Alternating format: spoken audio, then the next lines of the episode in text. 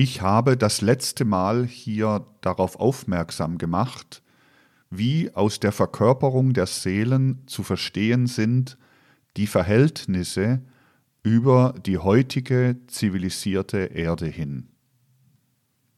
Ich habe darauf aufmerksam gemacht, wie dasjenige, was anthroposophische Wahrheiten sind, gesehen werden muss in der äußeren Wirklichkeit, wie ernst gemacht werden muss mit demjenigen, was uns hindert, was uns davon abhält, zum Beispiel die geschichtliche Entwicklung der Menschheit so zu nehmen, wie sie heute vielfach genommen wird, bloß als eine Art von Fortwirken der außen wahrnehmbaren Mächte durch die Generationen hindurch.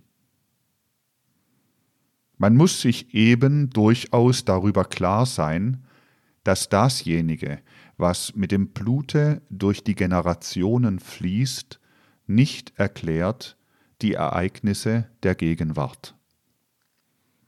Diese Ereignisse werden einzig und allein erklärt, wenn man sich bewusst ist, dass ja die Seelen aus ganz anderen Gegenden herkommen als aus denjenigen, in denen die leiblichen Vorfahren der gegenwärtigen Menschheit irgendeines Territoriums gelebt haben. Wir haben versucht, darüber einiges Licht zu verbreiten. Heute will ich diese ganze Situation, die wir gekennzeichnet haben für unser Erdendasein, von einer anderen Seite her noch einmal besprechen. Ich werde dabei allerdings auf manches hinzuweisen haben, was schon in vorangehenden Vorträgen von verschiedenen Gesichtspunkten aus durchgeführt worden ist. Allein, es handelt sich ja gegenwärtig durchaus darum, dass wir immer mehr und mehr innerliche Impulse bekommen, um den Aufgaben der Gegenwart gewachsen zu sein. Dieses Gewachsensein, das kann nicht kommen, wenn nur wenige Menschen in allem Ernste ahnen, worin die großen Aufgaben der Gegenwart bestehen. Wir leben einmal in einer Zeit, in der vielen Menschen dasjenige aufgehen muss, was zu geschehen hat. Und daher muss daran gearbeitet werden, dass möglichst viele Menschen dasjenige durchdringen, was eben in der Gegenwart gewusst, gewollt, empfunden werden soll, damit die Menschheit zu einer Art von Aufstieg kommen könne. Denn nicht aufsteigen wollen bedeutet in der heutigen Zeit niedergehen wollen. Nun ergibt sich aber auch noch eine andere Erkenntnis mit Bezug auf das Einkörpern der Seelen in Gegenwartsleiber, als diejenige ist, von der ich das letzte Mal gesprochen habe.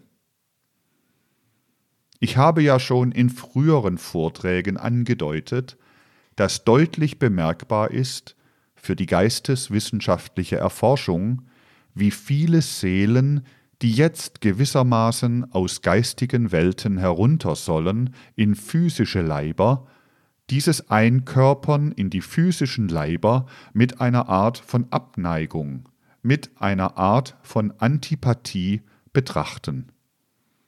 Es ist in der Gegenwart, und das liegt ja gerade unseren gegenwärtigen Erdenverhältnissen zugrunde, schon eine gewisse Antipathie vorhanden für die menschlichen Seelen wieder herunterzukommen in physische Leiber.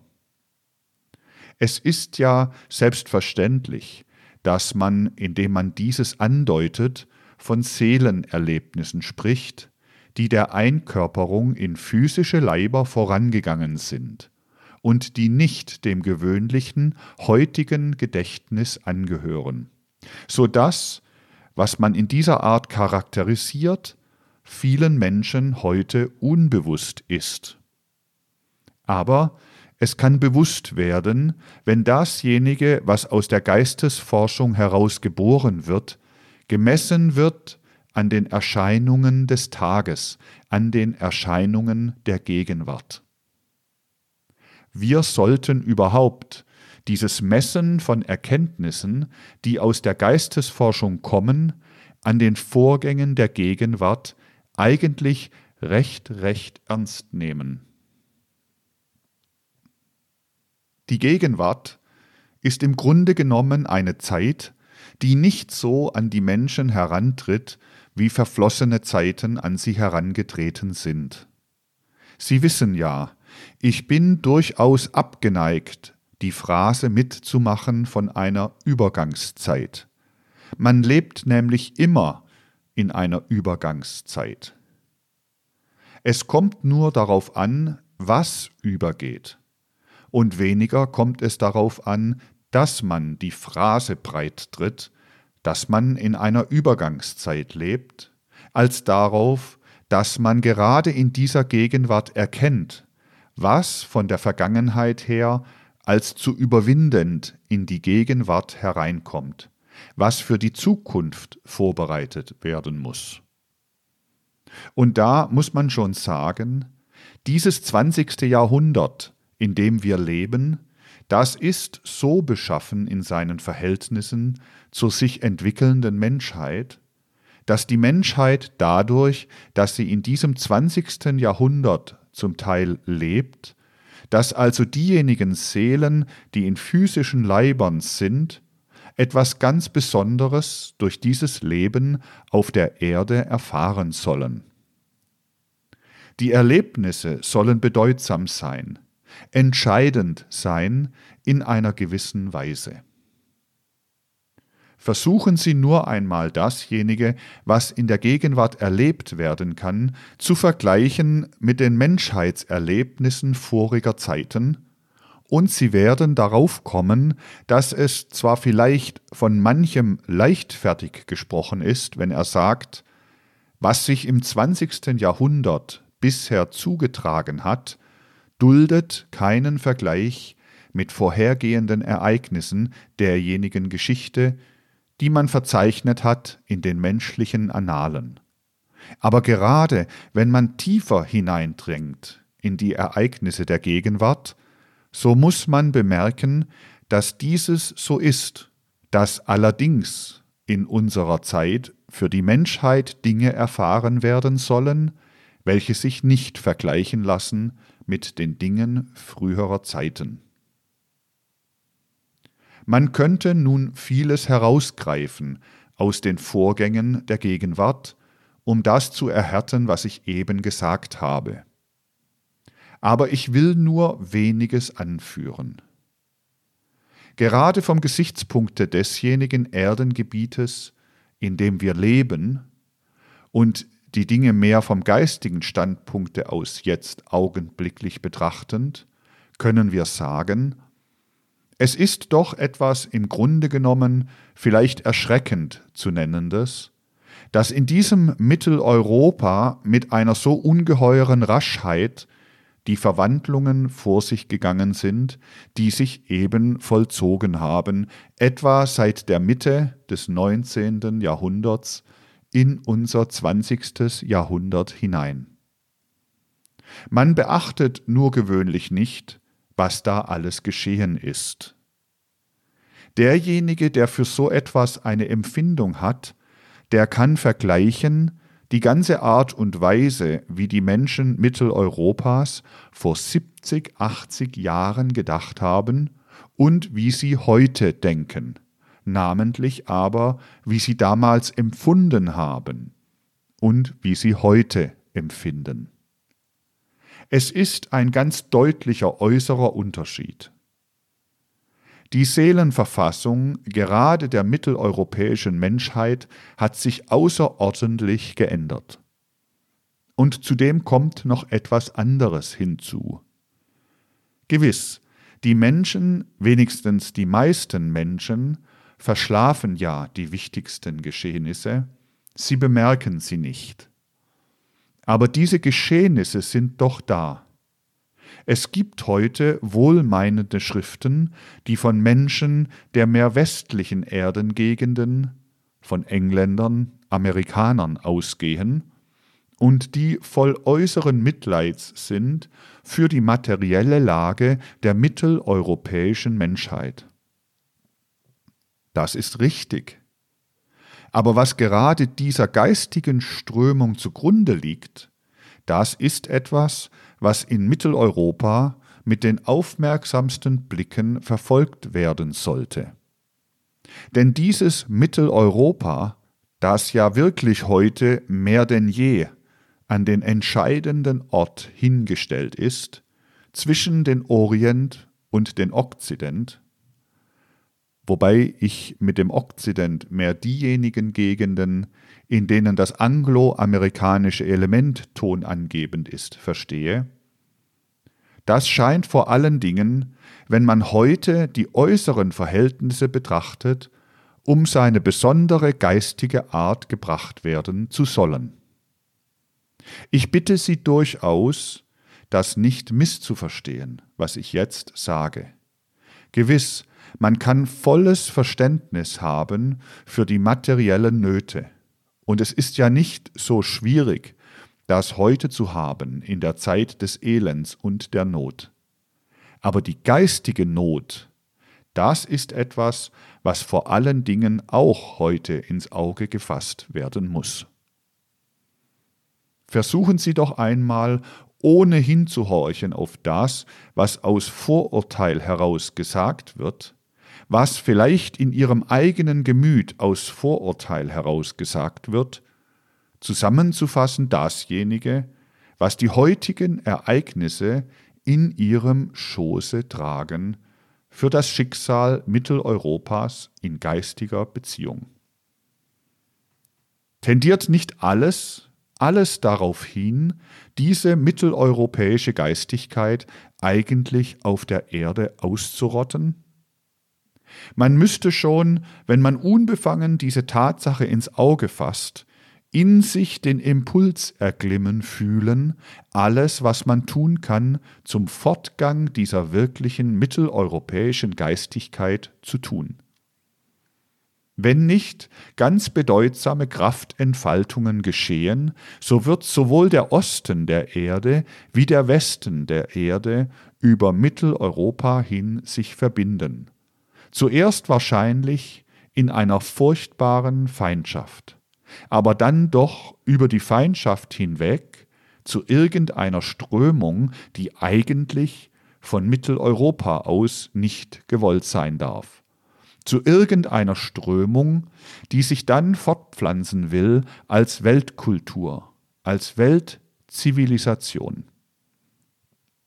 Und das, was ich jetzt sage, hängt zusammen mit der Antipathie, welche heute auf die Erde heruntersteigende Seelen haben, gegenüber dem Wohnen in heutigen physischen Leibern. Nicht nur diejenigen Seelen, von denen ich Ihnen neulich gesagt habe, dass sie zum großen Teil aus dem früheren Mitteleuropa stammen, dann nach dem Osten hinübergezogen sind mit ihrer jetzigen Verkörperung, haben eigentlich vor ihrer Einkörperung keine große Lust gehabt, in diesen Leibern zu sein, sondern auch diejenigen Seelen, die in den westlichen Gegenden sind, in Amerika, in großen Teilen Englands, die ja, wie Sie wissen, früher in orientalischen Leibern gelebt haben, vor verhältnismäßig langer Zeit, haben nicht in dem Sinne, wie das in früheren Zeiten der Erdenentwicklung der Fall war, mit voller Sympathie ihre Einkörperung betrachtet. Die Seelen weder des Ostens noch des Westens leben wenn das Wort erlaubt ist, auf ganz normale Weise in diesen Leibern. Das ist deutlich zu bemerken, wenn man mit den Mitteln geisteswissenschaftlicher Forschung an die heutige Zivilisation herantritt. Da haben wir vor allen Dingen diese Menschen des Ostens. Wir wissen jetzt, welche Seelen es sind. und aus den verschiedenen Darstellungen der geisteswissenschaftlichen Kulturgeschichte, die gegeben worden sind, wissen wir ja auch, in welchen Leibern diese Seelen wohnen. Diese Seelen des Ostens haben gewiss nicht alle ein gemeinschaftliches Interesse, aber es ist doch ein gewisses Interesse vorwiegend bis herein in die europäischen östlichen Gegenden. Diese Seelen, die tonangebenden Seelen, sie ziehen alle aus der Antipathie gegenüber ihrer Verkörperung unbewusst die Konsequenz, nicht vollständig sich hinzuversetzen auf den Schauplatz der irdischen Ereignisse, nicht voll aufzugehen in den Tatsachen dieser irdischen Ereignisse. Es ist eine eingeborene Abgeneigtheit bei den Seelen des Ostens, gerade bei den bedeutendsten Menschen des Ostens vorhanden, gegen das Bekanntwerden und Mittun mit demjenigen, was in Mitteleuropa und im Westen äußerliche Kultur geworden ist, was äußere Naturwissenschaft, äußere Technik geworden ist und so weiter. Und man kann sagen, ganz im Gegensatz zu demjenigen, was gerade die beste mitteleuropäische Seelenverfassung früherer Zeiten war, sehen wir heute, wie auch zahlreiche Seelen Mitteleuropas aus den Verhältnissen der Verkörperung heraus, die ich das letzte Mal geschildert habe, ergriffen werden von dieser Abneigung, in die Tatsachen, in die Verhältnisse der Gegenwart sich hineinzufügen. Betrachten wir nur einmal ganz unbefangen unsere Zeit. Wie viele Menschen sind da, die heute in einer ganz falschen Weise sich wiederum zurückversetzen wollen, seelenhaft, in die Geistesauffassung des Orients, die gerade einen gewissen mystischen Drang fühlen, nicht teilzunehmen an demjenigen, was heute in der äußeren Welt vorgeht, die fliehen möchten in mystisch schwärmerische Lebensbetrachtung, die also dasjenige, was einmal berechtigt war für das orientalische Leben der früheren Zeiten, was jetzt dekadent zurückgeblieben ist, hereintragen möchten in unser ganz andersartiges Leben. Das ist das eine, was in unserer Gegenwart so schädlich ist, die weltfremde Mystik. Diese weltfremde Mystik ist in verschiedenen Gestalten vorhanden. Sie ist in denjenigen vorhanden, die schwärmen für allerlei nach orientalischem Muster gearbeitete Geistesanschauung. Sie ist aber auch noch vorhanden in einer Weise, die weniger bemerkt wird und die auch bemerkt werden soll. Wir leben nämlich heute über die ganze zivilisierte Erde hin, vom Osten bis zum Westen, in einem ganz merkwürdigen Verhältnis zu etwas, was innig zusammenhängt mit unserer ganzen Zivilisation, ja mit dem Leben überhaupt. Wir leben in einem merkwürdigen Verhältnis zur Sprache. Je weiter wir nach dem Orient herübergehen, desto mehr ist das Bestreben vorhanden, die Sprache selber nicht recht herunterkommen zu lassen auf den physischen Plan. Die Sprache das Sprechen von einer gewissen Richtung der Seele durchdrungen sein zu lassen, in die Worte nicht aufzugehen, sondern ein überströmendes, überquellendes Gefühl zu haben, das sich nicht bemüht, in den Worten völlig aufzugehen. Man möchte sagen, es ist das Bestreben vorhanden, die Sprache nicht anpassen zu wollen an die Verhältnisse des physischen Planes, sondern sie gewissermaßen zurückzubehalten im Menschen, um in der Sprache Rauschzustände, Rauscherlebnisse mehr zum Ausdruck zu bringen. Man muss sich einen Blick dafür aneignen, wie es viele Menschen in der Gegenwart gibt, die es geradezu für verachtenswert finden, wenn der Mensch sich bemüht, seine Sprache so plastisch wie möglich zu machen. Sie finden das dann zu intellektualistisch, sie finden es dann zu sehr in die Verhältnisse des physischen Planes sich einlebend. Sie möchten die Sprache in einem Halbdunkel, in einem Dämmerzustand halten. Sie finden nur dasjenige poetisch, was die Sprache in einem Dämmerzustand hält. Sie lieben solches Verschwärmen des sprachlichen Elementes. Wenn man danach strebt, in jedem Wort in jedem Satz etwas zu haben, was sich deckt mit irgendeiner voll erlebten Wirklichkeit, so ist das etwas, was dann für solche Seelen nicht sympathisch erscheint. Solche Seelen möchten sprechen, ohne mit demjenigen zu leben, wofür die Sprache da ist, mit den Realitäten. Dieses Nicht-Leben wollen mit den Realitäten, das ist etwas, was sehr charakteristisch ist für einen großen Teil unserer gegenwärtigen Menschheit. Und das ist mehr oder weniger das Charakteristikum der Sprache selbst, je mehr man nach dem Osten hinkommt. Dagegen haben die westlichen Sprachen ein anderes Charakteristikum. Sie streben schon danach, mit der Sprache die Realität zu treffen, mit der Sprache in die Realitäten unterzutauchen. Aber sie bilden die Sprache nicht selber aus, sie lassen die Sprache verschwimmen, so dass sie zwar untertauchen in die Realitäten, aber mit einer nicht genügend plastisch gemachten Sprache, mit einer Sprache, die nicht liebevoll genug die Dinge umfängt. Das hängt zusammen mit anderen Neigungen des Westens. Vom Westen ist ja im Wesentlichen hergekommen diejenige Betrachtungsweise, die eigentlich bis zum Menschen gar nicht hinaufdringt.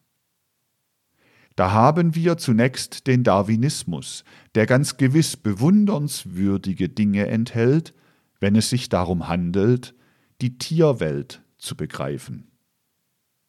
Man braucht ja weniger auf die Fanatiker des Darwinismus zu sehen, als auf den Darwinismus selbst.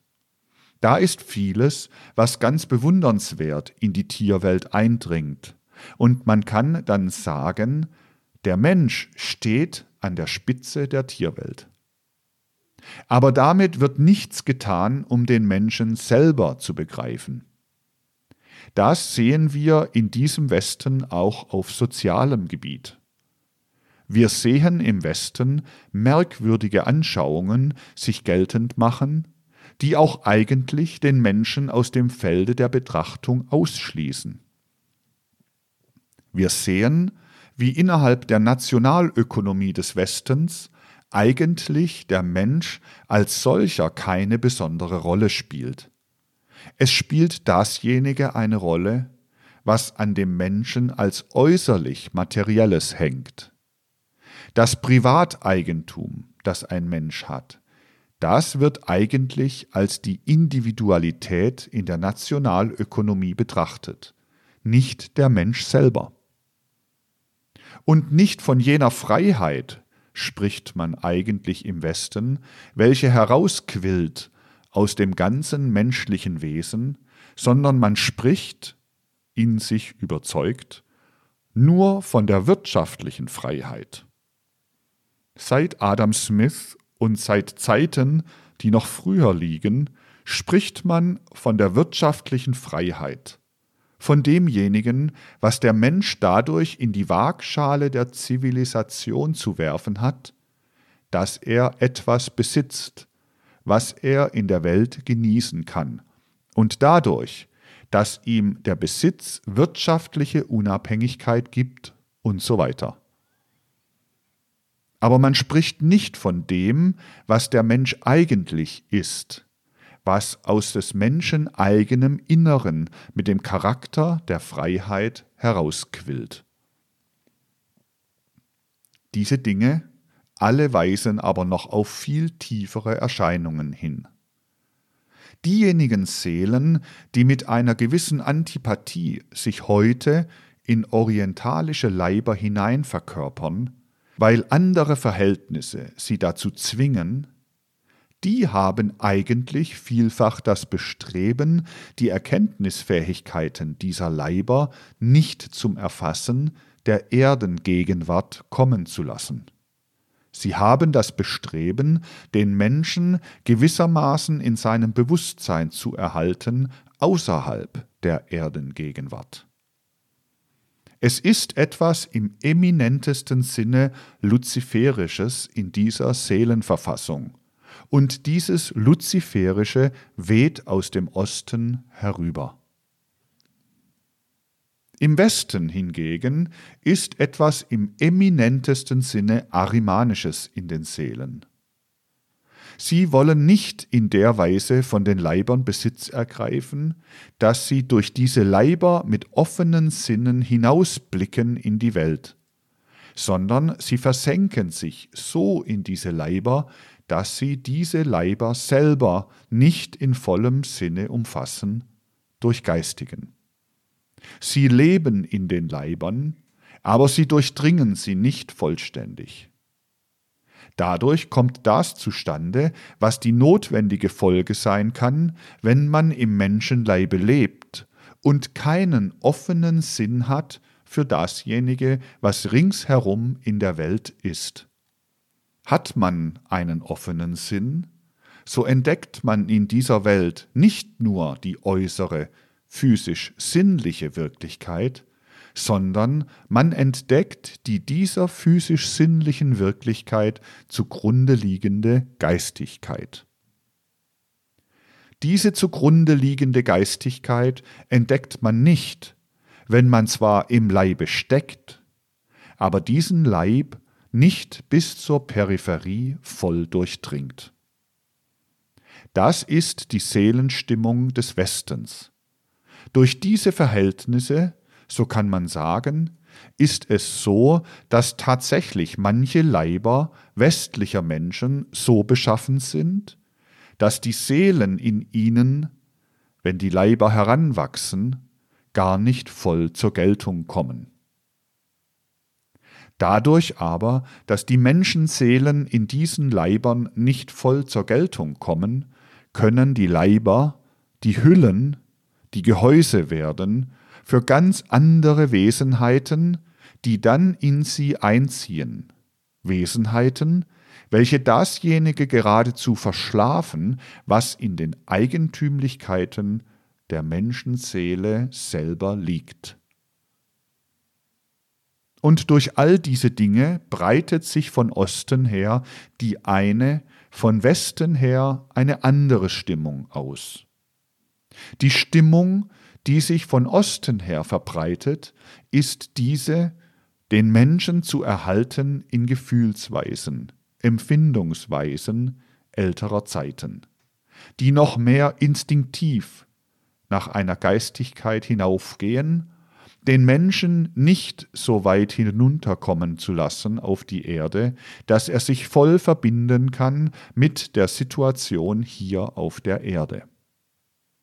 Im Westen dagegen macht sich die Strömung geltend, dasjenige, was jetzt da ist, nicht so zu betrachten, dass man in ihm die in allem Dasein immer fortschreitende Geistigkeit wahrnimmt, sondern dass man bei dem, was der Mensch einmal geworden ist, stehen bleibt, weil man ihn zwar bewohnt, aber nicht durchdringt, weil man ihn eigentlich nicht selber so liebt, dass man ihn völlig durchdringen will. Konservieren den gegenwärtigen Zustand der Menschheit mit seiner materialistischen Gesinnung, seinem materialistischen Handeln möchte man vom Westen aus. nicht kommen zu lassen bis zu dem, was uns zusammenbringt mit den materiellen Verhältnissen der Erde, sondern den Menschen abzuhalten, die Gegenwart in sich voll aufzunehmen, das möchte man vom Osten aus. Von beiden Seiten ist eigentlich das Bestreben vorhanden, den Menschen nicht kommen zu lassen zum vollen Erfassen der Gegenwart. Und eine ungeheure Furcht, die sich unbewusst der Menschheit bemächtigt, unterstützt das noch. Wer unbefangen diese Gegenwart betrachtet mit den großen Entscheidungen, die sie in ihrem Schoße hat, der muss sich in einer gewissen Weise mutvoll diesen Entscheidungen gegenüberstellen. Nun kann man es sich auf zweierlei Weise ersparen, sich den Entscheidungen der Gegenwart gegenüberzustellen. Die eine Art ist diese, dass man schwärmerischer Mystiker oder Theosoph wird und in einer oberflächlichen Weise das Ex Oriente Lux wiederholt. Dann kann man sich ein innerliches Wohlgefühl begründen in einem gewissen Fliehen vor den Ereignissen der Gegenwart. Man kann sich über sie hinwegheben, kann sich sogar als ausgezeichneter Mensch in dieser Mystik oder Theosophie fühlen und kann alles verachten, was um einen herum vorgeht, als die schlechte Welt, als die Welt der Materie, die minderwertig ist. Das ist aber eben das Schädliche dieses einen Extrems, wie auch das andere Extrem schädlich ist, das zutage tritt in der mehr westlichen Strömung, die dann in ihrer letzten Konsequenz den materialistischen Menschen hervorbringt, bei dem die Furcht vor dem sich gegenüberstellen den Entscheidungen der Gegenwart den anderen Charakter annimmt, so dass er sagt, der Mensch ist das Produkt desjenigen, was in ihm physisch, physiologisch vorgeht. Und von irgendetwas zu sprechen, was in des Menschen eigene Entscheidung gelegt ist, ist ein Unsinn, Darauf braucht man keine Rücksicht zu nehmen. Es ist notwendig, dass das gepflegt werde, was sich einmal in der Menschheit leiblich physisch herausgebildet hat. Man ist abergläubisch, wenn man von einer besonderen Geistigkeit spricht. Auf dieser Seite flieht man die Geistigkeit, während man auf der anderen Seite die Materialität flieht. So haben wir heute zwei Extreme der menschlichen Seelenverfassung. Auf der einen Seite den Materialismus, der arimanisch ist, auf der anderen Seite den Mystizismus, der luziferisch ist. Wir haben auf der einen Seite den großen Weltanschauungszug vom Westen nach dem Osten der nur aus der Materie heraus eine mechanistische Naturwissenschaft erarbeitet, der sozusagen unsere äußere Bildung durchzieht. Wir haben auf der anderen Seite den Zug vom Osten nach dem Westen, der wahrhaftig heute nicht wenig Geister ergreift, der immer mehr Geister ergreifen wird. Und man möchte wünschen, dass dasjenige, was Anthroposophie ist, von diesen Geistern nicht dadurch zerstört wird, dass es gerade von ihnen im Geiste einer schwärmerischen Mystik ausgelegt wird.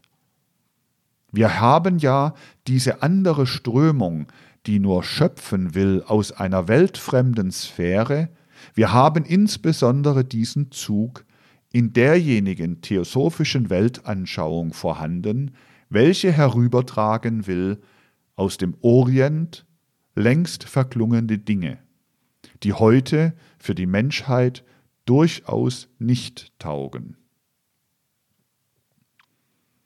Das sind die beiden Extreme, die sich eigentlich vielleicht über eine furchtbare Feindschaft hinweg die durch die äußeren Verhältnisse und den inneren Gegensatz bewirkt ist, die Hand reichen möchten von beiden Seiten her. Und weil diese Strömungen vorhanden sind und weil das der Fall ist, geht es, wollte man es trivial ausdrücken, es ist aber wahrhaftig nicht trivial, sondern tragisch gemeint, den Menschen der mitteleuropäischen Gegend gerade geistig so schlecht.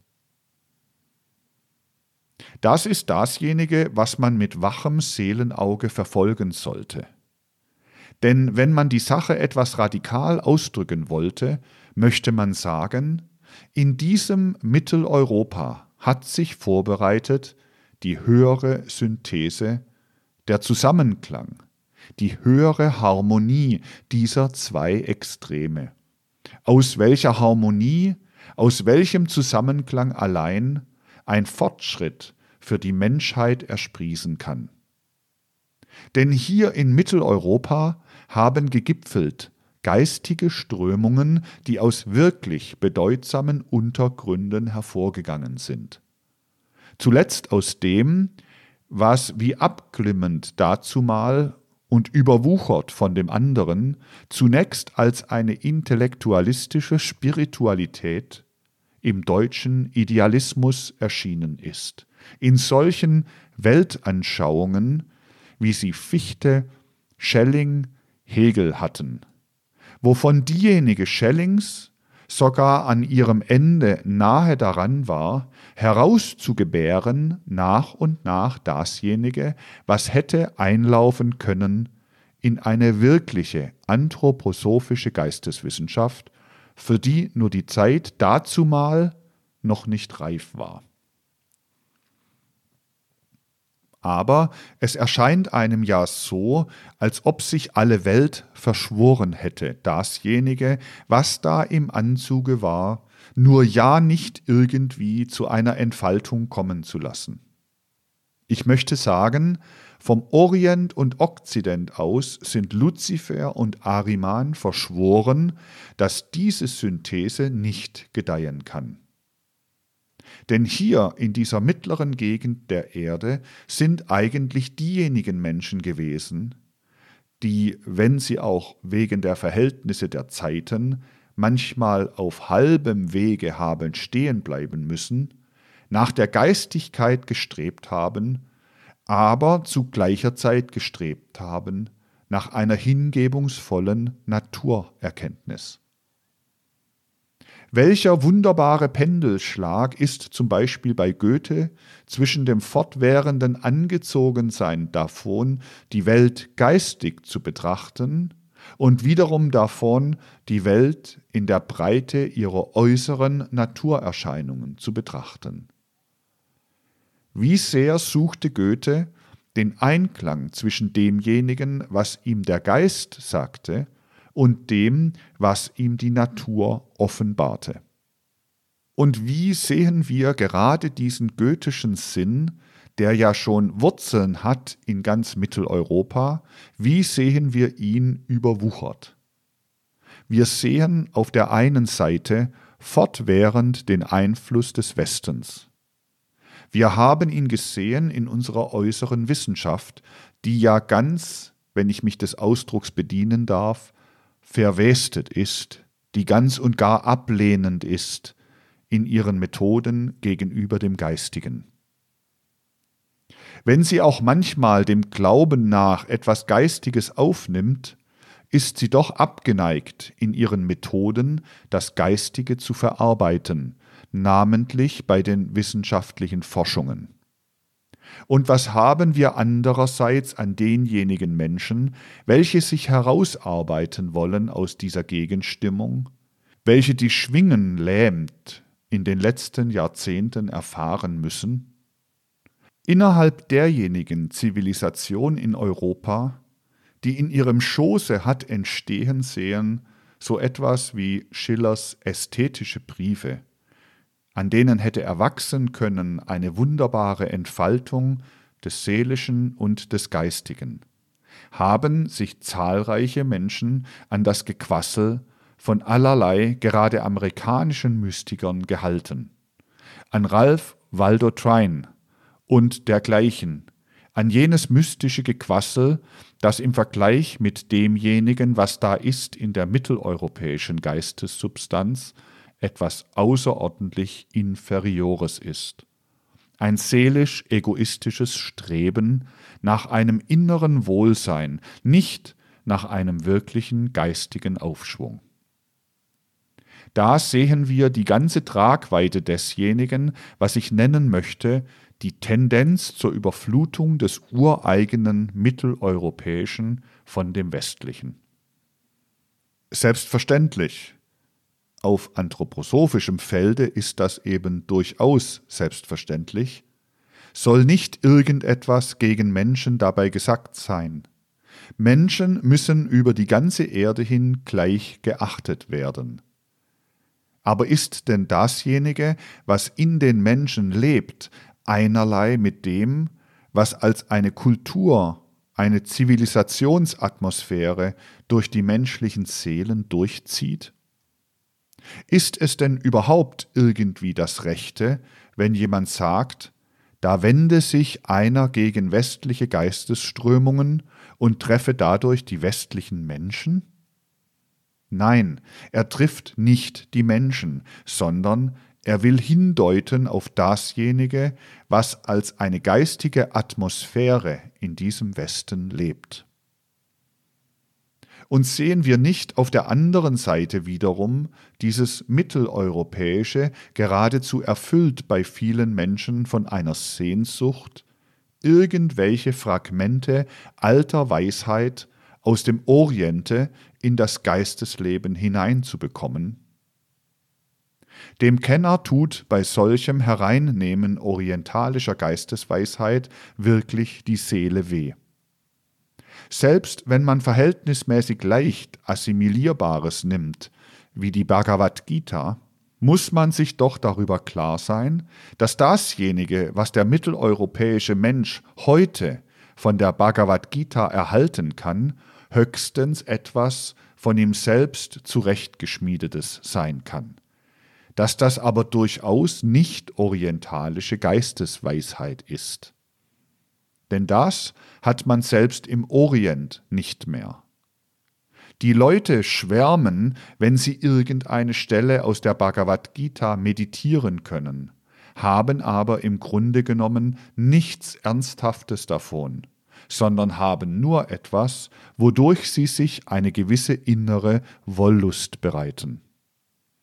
Sie haben nicht den Mut, dasjenige zu ergreifen, was nun ausgleichend gerade in mittleren Gegenden der Erde als eine geistige Atmosphäre atembar wäre.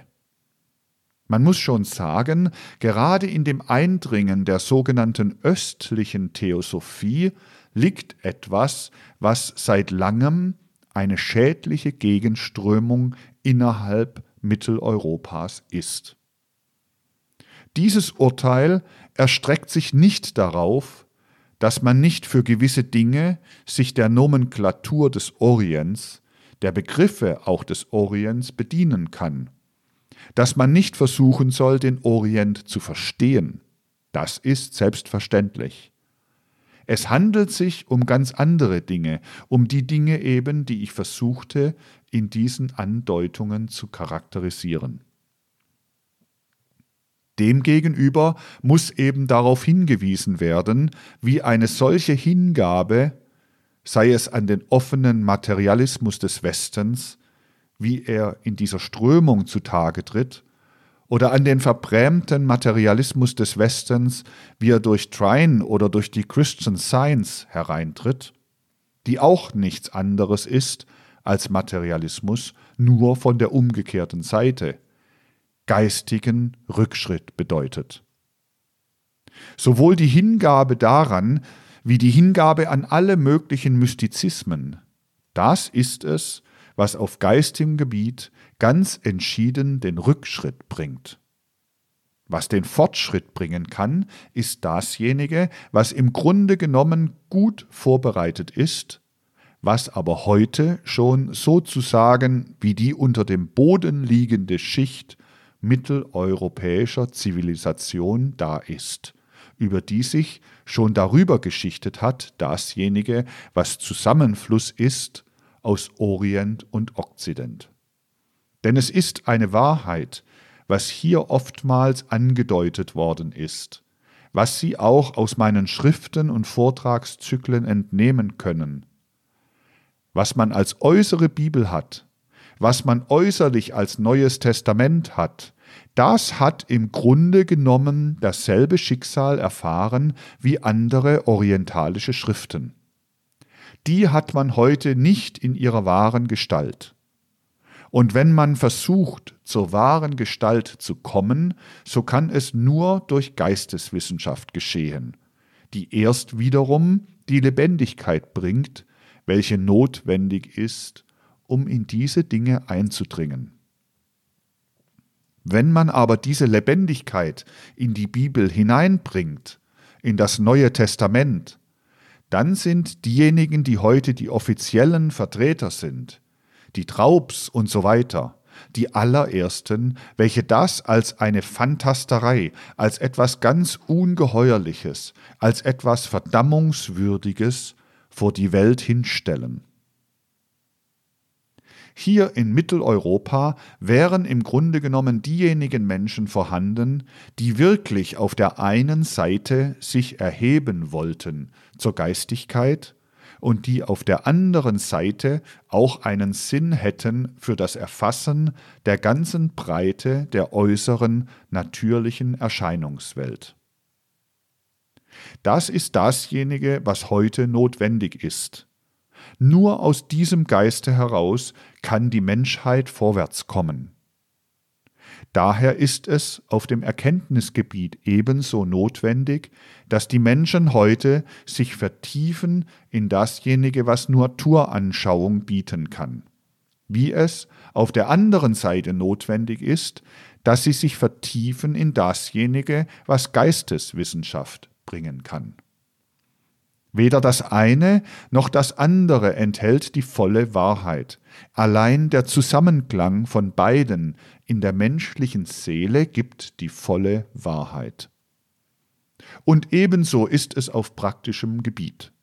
Nicht die einseitige Religionsausübung, welche die Welt fliehen möchte oder wenigstens die Welt so mitmachen möchte, wie sie eben gerade ist, dafür in allen möglichen religiösen Erhebungen leben möchte, die weltfremd sind.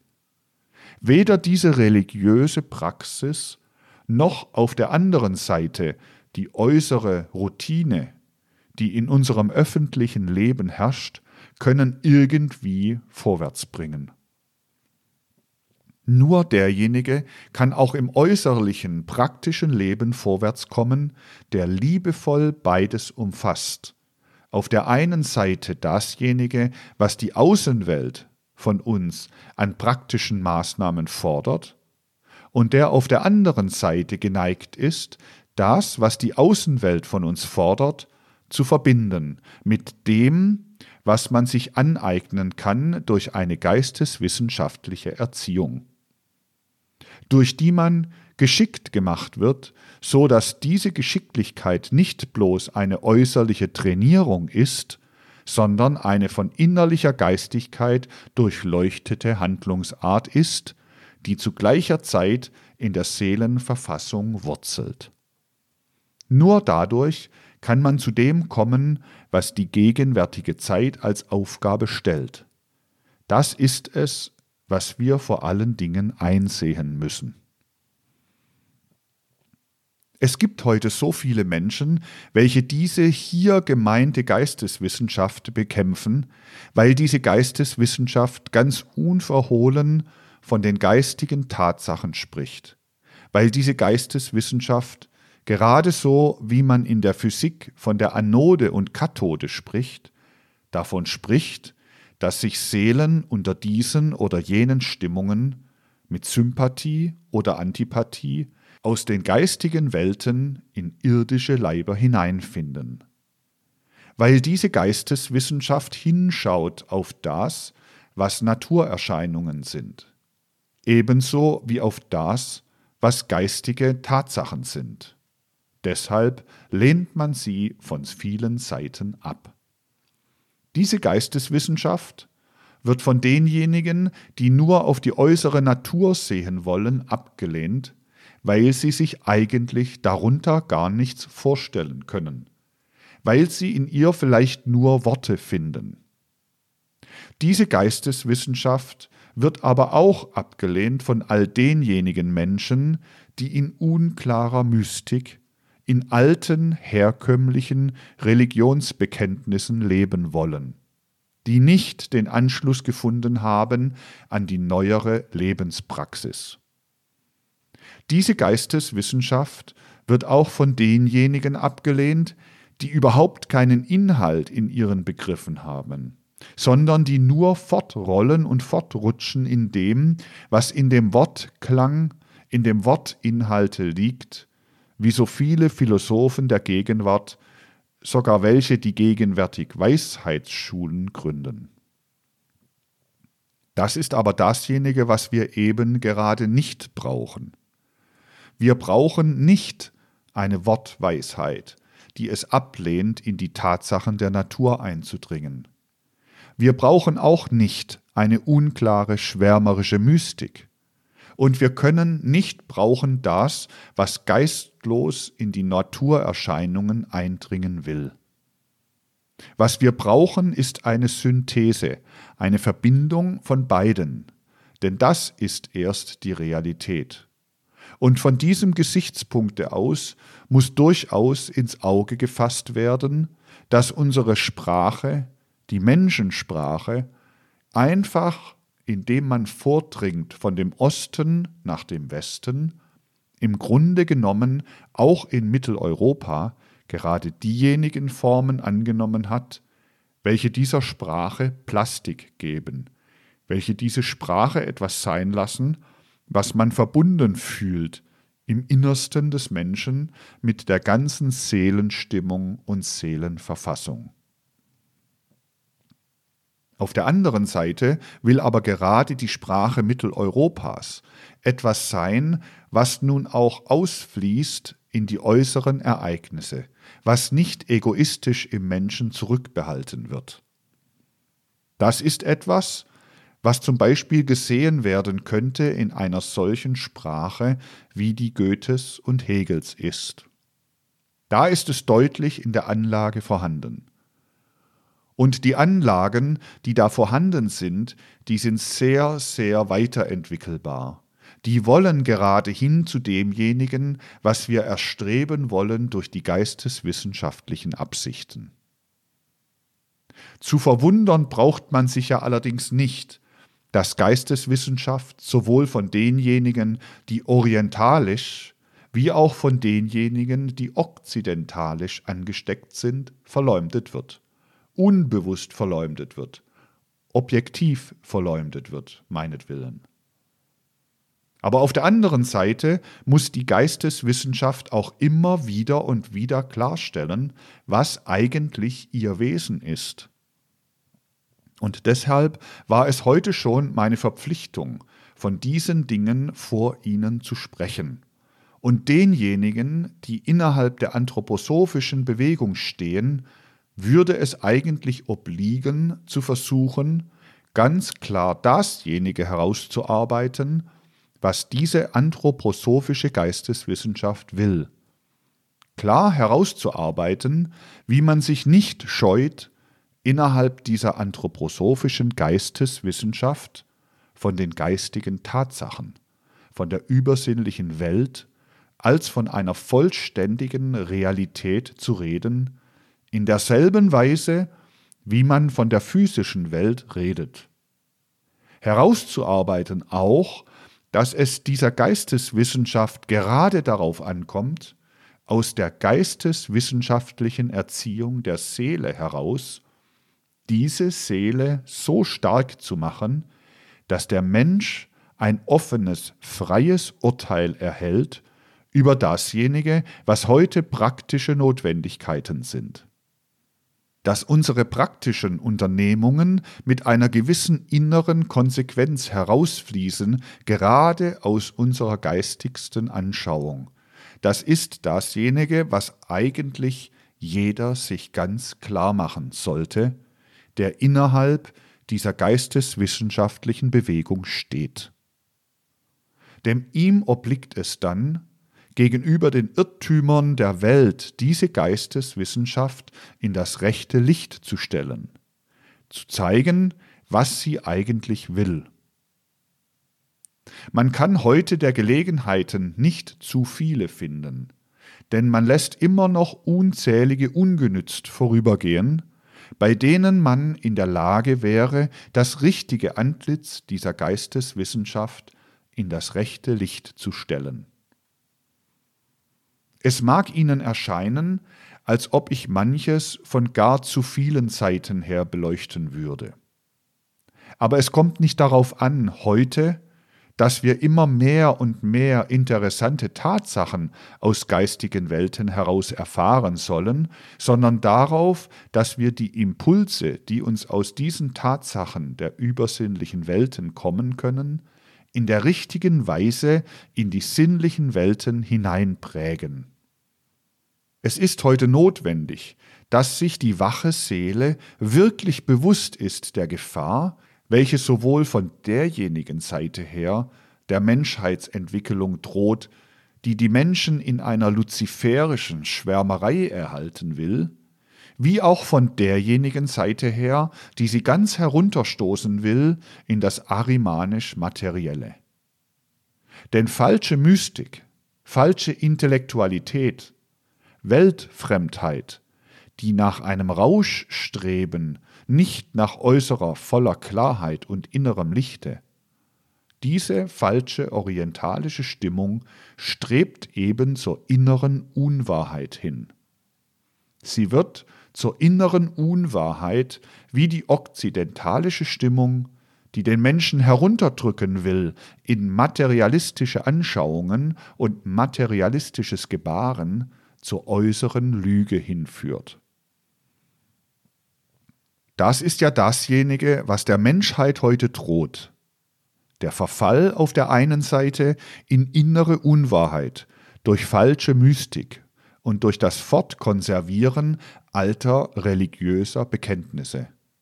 Auf der anderen Seite in äußere Lügenhaftigkeit, die Phrasenhaftigkeit unserer Zeit ist schon der Anfang der äußeren Lügenhaftigkeit durch das Untertauchen in die bloße Materialität. Diese zwei Gefahren müssten eigentlich gerade von denjenigen, die Verständnis für anthroposophische Geisteswissenschaft suchen, mit wacher Seele durchschaut werden. Das wollte ich Ihnen heute in die Seele hineinschreiben als einen Gedanken, der nicht bloß ein Gedanke sein soll, der angehört wird, der theoretisch genommen wird, sondern der ein Gedanke sein will, der in den Seelen wirklich warm wird und dessen Wärme Lebensimpulse im Gefolge hat. Denn Geisteswissenschaft ist nicht das, was sie sein will, wenn sie nicht die Seele durchwärmt und dadurch auf dem Umwege durch diese Durchwärmung der Seele wirklich in ihr Lebensimpulse schafft. Tun wir das, so gut wie wir es können, jeder Einzelne, so wird aus der Vereinigung so gestimmter Seelen etwas werden, was die Gegenwart gar sehr, sehr notwendig hat. Und nun, meine lieben Freunde, möchte ich noch eine Zwischenbemerkung machen, die mir sehr schmerzlich ist, die ich aber machen muss.